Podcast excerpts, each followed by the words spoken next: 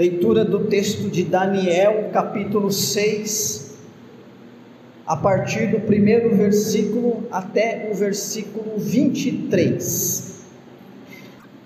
Daniel fez parte do primeiro grupo de deportados do reino de Judá para a Babilônia. Isso aconteceu quando o Império Babilônico invadiu o reino do norte, o reino, o reino do sul, o reino de Judá e pegou um grupo de judeus, de israelitas e os levou cativo para a Babilônia. Nós estamos aqui no final do século, do sétimo século, mais ou menos o ano 605 antes de Cristo. Daniel foi levado então como cativo. Ele era um rapazinho ainda, um jovem, família nobre, destacado por sua inteligência e fez parte então de um grupo seleto de jovens que serviriam na administração do Império Babilônico. Então, o Império Babilônico ele teve essa estratégia. Ele foi conquistando cidades, conquistando países, e o que ele foi encontrando de bom, de melhor, inclusive em termos de habilidade humana, capacidade humana, ele foi tomando para si, para que pudesse servi-lo. Então fez parte da estratégia né, deste que foi um dos grandes imperadores da antiguidade, o Nabucodonosor. O Império Babilônico caiu para os persas, uns 70 anos mais ou menos depois, no ano 539, os persas, povo de outra etnia, passa a ter o domínio mundial do mundo daquele tempo, claro, do mundo mais conhecido, mais populoso daquele tempo. Foi em 539 com Ciro. E meus irmãos, irmãs, Daniel, assim como José, tinha um propósito de Deus, era um instrumento de Deus naquele lugar. Porque mesmo com a mudança de imperador, mesmo com a mudança radical, né, de, de um povo, de outro povo passando a dominar o mundo, Daniel continua servindo na administração agora do Império Persa. Aqui, nesse texto, o imperador é chamado de Dario, não se sabe se é exatamente um nome ou é um título dado a algum general ou se os generais persas tinham esse título. Mas no tempo então deste Dario, ele resolve implantar uma mudança na sua administração. Veja, imagina você naquele tempo dominar desde da Pérsia, da Índia, até parte, a parte é, oriental da Europa, norte da África. São milhares e milhares e milhares de quilômetros. Se hoje para nós isso é grande, é difícil, se imagina naquele tempo. Então, o imperador teve essa estratégia: olha, nós vamos é, nomear aqui 120 sátrapas, que eu prefiro chamar de governador, que é mais fácil de falar. Eles vão estar espalhados pelo império, eles vão administrar o império no meu nome. Delegação, delegar, delegar poder, delegar responsabilidade, isso é algo antigo e até hoje é praticado, e é muito bom. E para coordenar esses 120, nós vamos ter três presidentes. Né? Daniel, um deles. Olha só, queridos irmãos e irmãs, de um exilado, de alguém que foi tomado como cativo de uma nação em decadência, o reino de Judá. Lá está este homem, agora como um dos três presidentes deste império mundial. E mais, havia um plano de fazer com que ele, entre os três, fosse ainda o mais destacado. Irmãos e irmãs,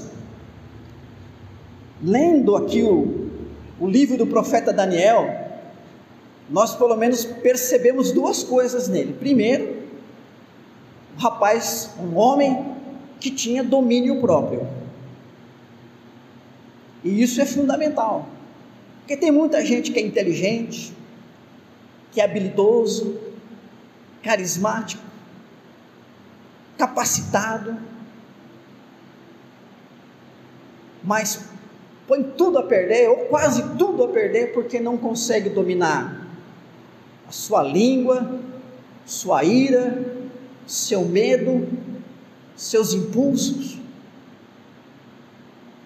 tipo da pessoa que constrói rapidinho um muro de 5 metros, mas com a mesma velocidade que ele constrói um muro de 5 metros, ele derruba esse muro. Esse tipo de pessoa, falta ali o domínio próprio. Isso não é próprio do cristão, inclusive. Porque a gente sabe que no fruto do Espírito está lá a temperança, a temperança que é o domínio próprio. Daniel tinha essa virtude, Daniel também tinha competência. Se ele não fosse competente, ele não seria reconhecido pelo imperador do mundo como um dos prováveis homens que estariam ao lado dele, como esteve José ao lado do faraó do Egito, governando o império mundial. Mas, meus irmãos e irmãs, quantos homens não foram competentes e não tiveram domínio próprio no tempo de Daniel? E por que só Daniel chegou nesse lugar? Sabe por quê? Porque Daniel se destacou aos olhos do imperador. É o que diz aqui o texto, versículo 3. Daniel se distinguiu. E essa distinção, meus irmãos, irmãs, que acontece com o servo do Senhor, com a serva do Senhor, com o homem e a mulher de Deus, é a graça de Deus sobre a vida dele, que faz com que ele ache graça aos olhos dos homens. E quando eu falo achar graça aos olhos dos homens, não estou falando de ser engraçado. Não é isso. Nós estamos falando de comediante, uma pessoa comediante. Nós estamos falando de uma pessoa que os outros olham e por alguma razão vem algo especial nele. Algo, uma pessoa que tem um lugar, um lugar determinado para agir na vida dele, na sociedade, onde quer que ele esteja. É alguém que tem o favor de Deus sobre a sua vida, alguém que recebeu de Deus esse carisma especial para ocupar uma posição, um lugar, para executar uma função, fazer alguma coisa que é dada por Deus.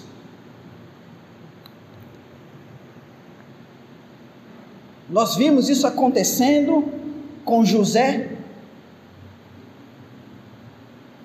um judeu, um israelita, desconhecido, escravo, mas que foi parar como o governador do Egito. Nós vimos isso em Moisés.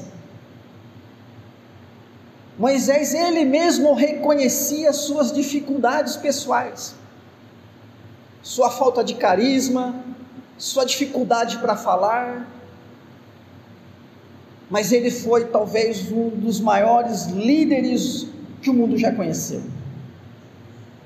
Nós vimos isso em Samuel, um menino que não era da tribo de Levi, mas que o Israel inteiro reconheceu como um sacerdote. Nós vemos isso na vida de Davi, quando se foi feito rei, ungido rei, ele não tinha porte de rei, ele não tinha experiência de rei, ele não era comandante de exército, ele não tinha nem uma formação física própria para ser um grande guerreiro e líder de um exército, mas se tornou um grande general, um grande rei. Até o próprio Salomão é verdade que no final da vida ele acabou se desvirtuando, mas a Bíblia diz que vinha gente de todo lugar do mundo para ouvir Salomão, admirar a sua sabedoria. Deus agindo na vida dessas pessoas. Eu quero falar para você, querido irmão e irmã, que o crente ele descansa no Senhor, porque Deus, Ele conduz as suas vidas, as portas que tem que se abrir para o crente serão abertas por Deus. As pessoas que terão que aceitar e reconhecer o crente, o servo, a serva do Senhor, elas vão fazer isso. O lugar que Deus tem para você e quer para você na sociedade, como filho, filha dele, como servo, serva dele você não precisa abrir as portas à força. O crente não tem que usar de falsidade, mentira, desonestidade para conseguir o seu lugar na sociedade, para se estabelecer numa posição que ele acha que é a posição que Deus quer para ele, de jeito nenhum. Deixa que Deus faça isso com a sua vida e coloque você e dirija você no caminho que Ele tem para você. Descansa nisso. apenas se prepara. Apenas seja uma pessoa preparada. Daniel era uma, uma pessoa preparada. Porque se ele não fosse preparado, ele não estaria ali entre os 120 nem os 103. Mas esse preparo dele não foi suficiente por si. Irmãos irmãs, nós temos então, assim como Josué, Moisés, nós temos Daniel agora ocupando uma posição de destaque no mundo. Não é em um país, não é em uma cidade, mas no mundo. Aí você pode pensar assim: nossa, eu queria ser esse cara importante, Não sei por que a gente quer ser importante. É que às vezes a gente se engana, achando que ser importante é ser alguém que a sociedade olha e sente alguma inveja.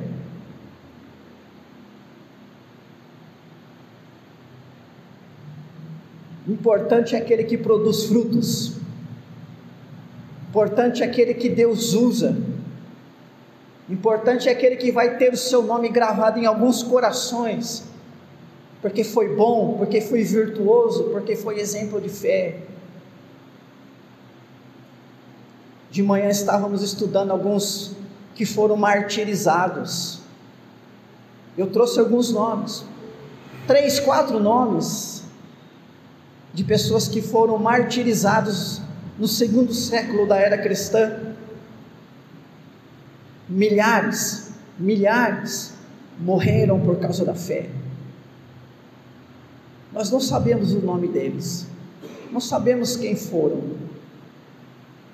mas graças a estes fiéis que deram a vida pelo Evangelho, pela sã doutrina, pelo ensino de Cristo e dos apóstolos, é que nós estamos aqui hoje. A vida de Daniel poderia ser chamada de um homem bem-sucedido. Não é isso? O sujeito que de escravo se torna um líder mundial. Se fosse hoje em dia, já tinha livros, já tinha filme, já tinha uma série sobre a vida dele. Produzida por Hollywood, não pelos brasileiros. Mas irmãos e irmãs, quanto mais responsabilidade e influência, mais a cobrança também. Não é isso? Veja o tamanho da responsabilidade de Daniel. O tamanho da provação de Daniel foi do tamanho da bênção, o tamanho da posição que ele ocupava.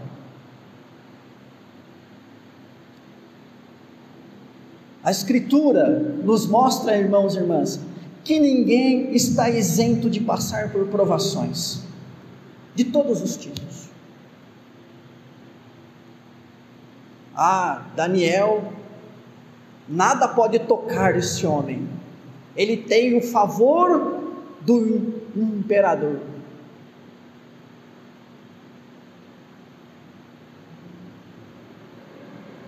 Ele foi provado, irmãos, irmãs, e nós sabemos, nós lemos que a provação foi vencida. Ah, mas ele venceu porque ele era competente. Ele venceu porque, afinal de contas, ele devia ser muito inteligente. Daniel não conquistou a vitória dele. Você prestou atenção no texto? Por que, que os leões não devoraram Daniel? Ah, porque Daniel, além de ser inteligente, ele era forte. E ele pegou o leão assim pela, pela barba, né, pela juba, e trancou, ficou a noite inteira lá. Foi isso? Está escrito no texto? Um anjo do Senhor fechou a boca dos leões. A vitória, irmãos e irmãs, veio de Deus. Deus deu a vitória para Daniel. Se nós às vezes erramos porque nos preocupamos com o lugar que nós vamos ocupar na sociedade, esquecendo que se a graça de Deus estiver conosco e se acharmos graça aos olhos das pessoas, nós vamos estar no lugar que Deus quer que estejamos sem precisar de apelar, de se desesperar, de ter crises de ansiedade, de, de loucura. Às vezes também, irmãos e irmãs, nós erramos achando que a vitória tem que ser conquistada por nós. Quem somos nós para vencer leões? E agora estou falando no sentido figurado, né? Os leões, que são os nossos adversários. Inclusive, o maior deles, que é o diabo. Quem somos nós ah, nós vencemos sim o diabo. Jesus falou que ele venceu o mundo, então para a gente ficar tranquilo. Sim, vencemos, na verdade, Jesus vence e nos dá a vitória. Quando ele diz: Olha, não andem né, desanimados, né, mas tenham paz, porque no mundo vocês vão passar por aflições, mas eu venci o mundo. Gente, a vitória eu já venci. Vocês ficam tranquilos, porque como eu venci, eu vou dar para vocês esta vitória. E aí no final nós vamos ler o texto de Romanos 8, 37, em que nós somos chamados de mais que vencedores. Por que, que nós somos mais que vencedores? Né? Porque a gente não tem nenhuma condição de vencer o adversário, mas mesmo assim nós vencemos, porque esta vitória nos é dada duplamente. Então, Daniel foi alguém que venceu porque recebeu esta vitória. Mas isto aconteceu com Daniel, queridos irmãos e irmãs, porque ele estava preparado para enfrentar a provação. Olha, É isso que você tem que entender. Você não tem que estar preparado para vencer a provação, porque a vitória sobre as provações que vêm dos adversários é dada por Deus. Você tem que estar preparado é para enfrentar as provações. Daniel estava preparado para passar a noite na cova dos leões, não para fechar a boca dos leões, porque quem fechou foi o anjo. Então, Daniel, sim, um homem preparado para ser provado, para passar pela provação, assim como Moisés, assim como Jó, assim como Abraão e Jacó. Homens que Deus lhes deu a vitória, mas que tiveram que enfrentar as provações. Abraão enfrentou a fome, Abraão enfrentou a guerra, Abraão talvez tenha enfrentado, vou refazer, Abraão enfrentou talvez pior inimigo do crente? A dúvida.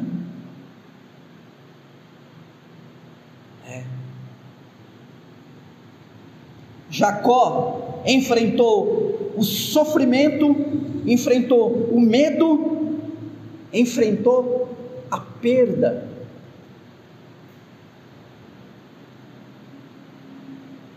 A mulher amada, a Raquel, morreu o filho amado que ele mais amava,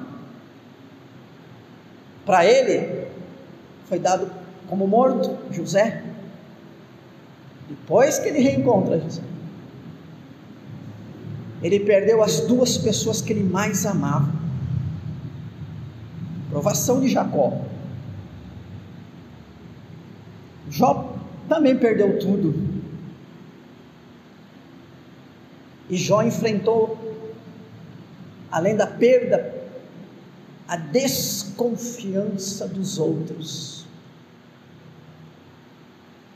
Sabe quando você está passando por uma grande provação e as pessoas ainda estão desconfiando de que você está merecendo aquilo?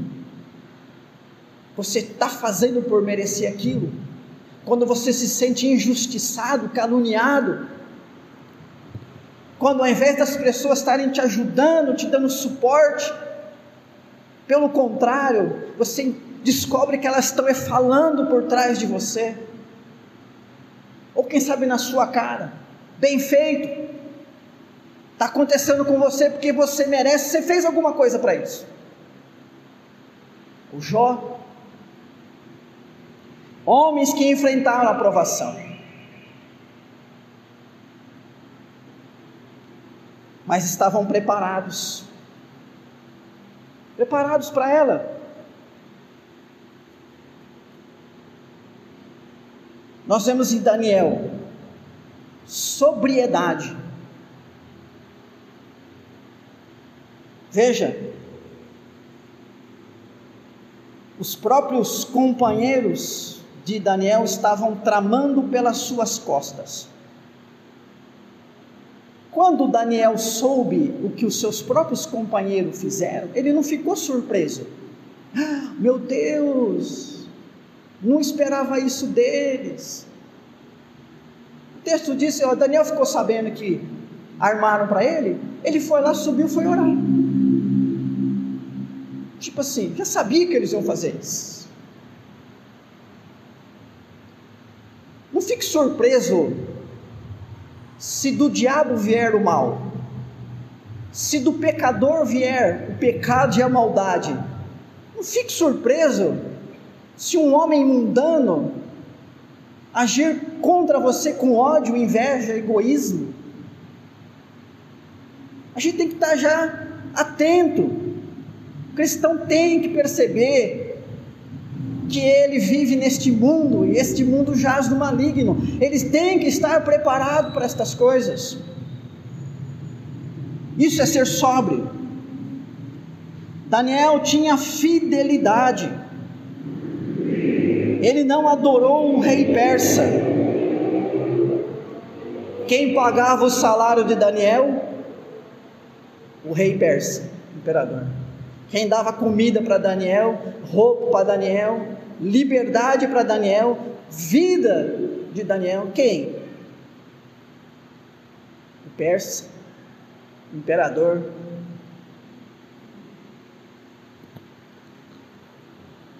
Mas ele não adorou o rei persa, ele manteve-se fiel a Deus. Daniel se mostrou perseverante. Apesar da proibição de orar para outro Deus, ele continuou orando três vezes ao dia.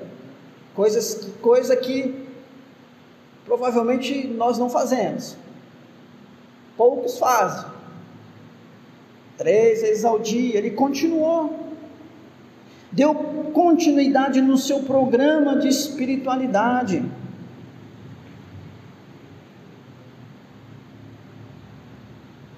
Diante das provações, irmãos e irmãs, diante das tentações, diante dos desafios, nós temos que aprender a sair mais forte e não mais desanimados. É isso que Tiago diz lá em capítulo 1, versículo 2. Irmãos, tende o motivo de toda alegria por passardes por várias provações. E ele vai falar da maturidade. Daniel teve esperança, porque ele orava voltado para Jerusalém. Tinha essa esperança de que um dia Deus iria restaurar Israel e aliás, dois domingos atrás nós estudamos sobre isso no capítulo 9 de Daniel mesmo. Daniel, sem dúvida, tinha coragem. Ele sabia que a pena era a cova dos leões. E mesmo assim ele foi lá e orou a Deus. Eu quero lhe dizer que as provações podem causar dor e tristeza, mas não tem poder de destruir a fé. Nada pode destruir a fé do crente. As coisas podem levar ele a chorar, a sofrer e sentir dor, mas não a destruir a sua fé. Por isso, Romanos 8, 28. Todas as coisas cooperam para o bem daqueles que amam a Deus, que são chamados segundo o seu propósito cooperam para o que tipo de bem? Bem do que? Para ficar rico, famoso? Não, o bem da fé, da perseverança e da preservação da fé. Ou seja, nenhuma provação neste mundo pode destruir a minha fé, porque a minha fé não é obra minha. A minha fé é um dom de Deus, uma dádiva de Deus. Deus me deu isso e ninguém pode tirar isso de mim. Por isso que Paulo vai continuar nesse mesmo capítulo 8: nada, nada, nada poderá nos separar do amor de Deus que está em Cristo Jesus, o nosso Senhor. Não tenha medo de ser arrancado dos braços de Cristo. O diabo não pode fazer isso. Você pode sofrer e vai, não é fácil enfrentar as adversidades e as lutas, a guerra é difícil. Mas a vitória já é sua.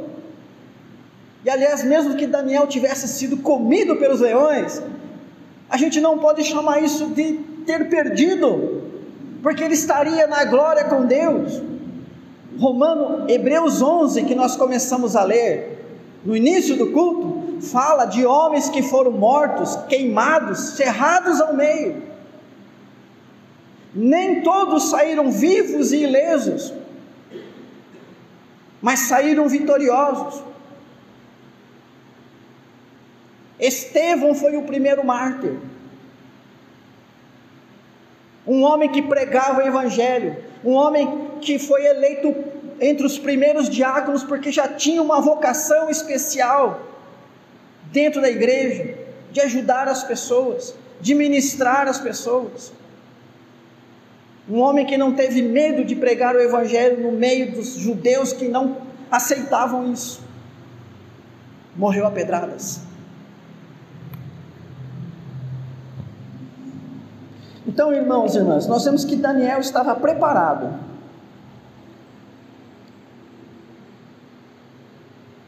Quero concluir dizendo que tudo o que aconteceu com Daniel aconteceu debaixo do conhecimento soberano de Deus.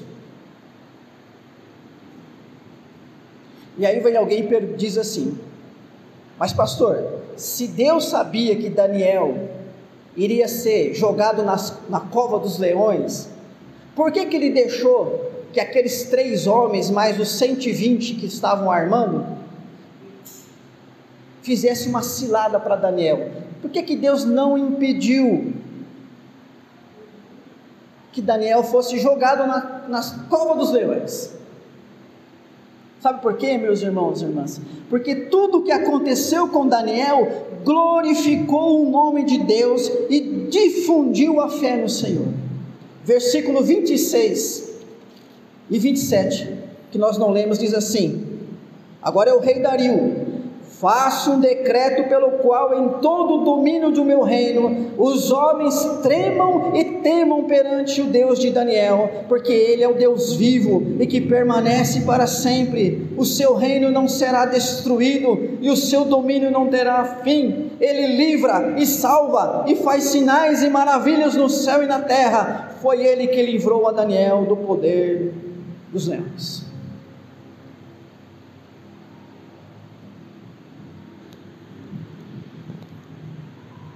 A vitória de Daniel, que foi dada para Daniel, foi a vitória do Evangelho, foi a vitória da fé, foi a vitória da fidelidade, foi a vitória de todo aquele que sabe que com fé e fidelidade ele vai vencer as provações.